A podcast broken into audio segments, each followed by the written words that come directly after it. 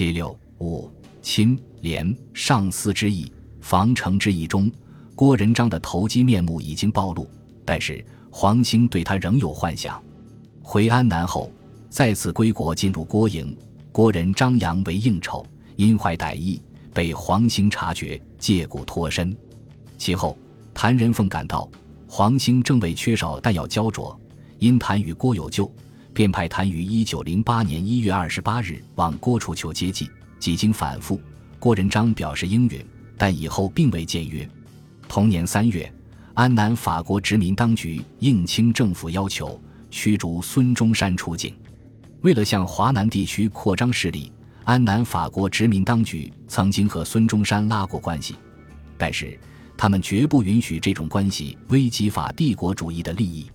一九零八年春，安南中部发生大规模抗税运动，法国殖民当局担心中国革命党人的活动会促进越南人民的斗争，因此方针逐渐发生变化。二月十二日。鲍和向法国殖民部报告说：“革命党人在我们的领地里进进出出，在中国境内比伏此起的起义会激起不幸的趋向，同样会在我们治下的人们中引起骚乱。驱逐孙中山出境，正是由于这个原因。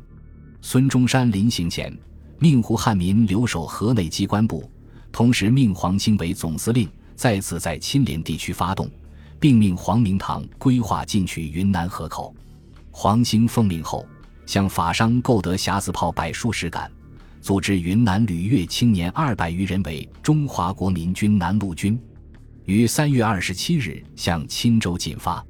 二十九日至小丰，清军管带杨某以为郭仁张志派兵出营，黄兴发动攻击，毙五人，逃三人，其余军降。杨某得报，轻营而出，依山布阵。黄兴乃率部佯退，又清军离山，然后分一路兵从正面攻击，一路埋伏田间，一路兵出清军背后暗袭。清军只顾正面迎敌，没有顾及身后，猝不及防，顷刻大溃。杨某仅以身免。三十日、三十一日，又先后击溃清军三营。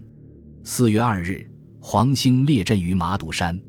郭仁章派最骁勇的管带龙某率三营兵来攻，黄兴发枪遥射，龙中弹落马，起义军欢声雷动。黄兴挥军进攻，清军营官带头逃跑，三营全溃。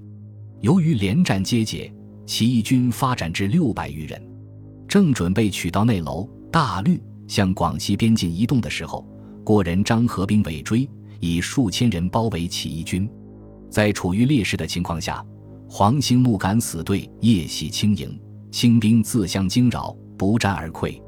黄兴率部追击，清军几乎全部覆没。郭仁章的军旗和战马均被起义军缴获。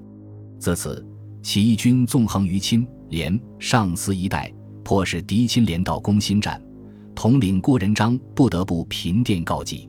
由于转战四十余日，缺乏后援，但要告罄，广西边防营勇虽允投降。但未行动，龙继光所部分统领天才亦曾准备归顺，但因其义军方面无力交付奖赏花红，事宜未成。